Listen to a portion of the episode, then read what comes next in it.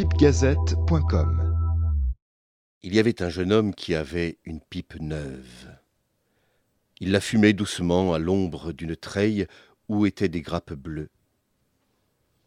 Sa femme était jeune et jolie, retroussait ses manches jusqu'au coude et puisait de l'eau au puits. Le seau en bois rebondissait contre la margelle et pleurait comme de l'arc-en-ciel.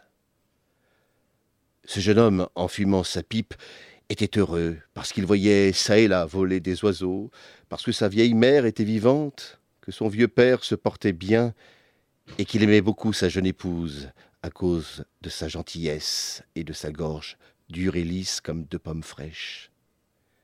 J'ai dit que ce jeune homme fumait une pipe neuve. pipegazette.com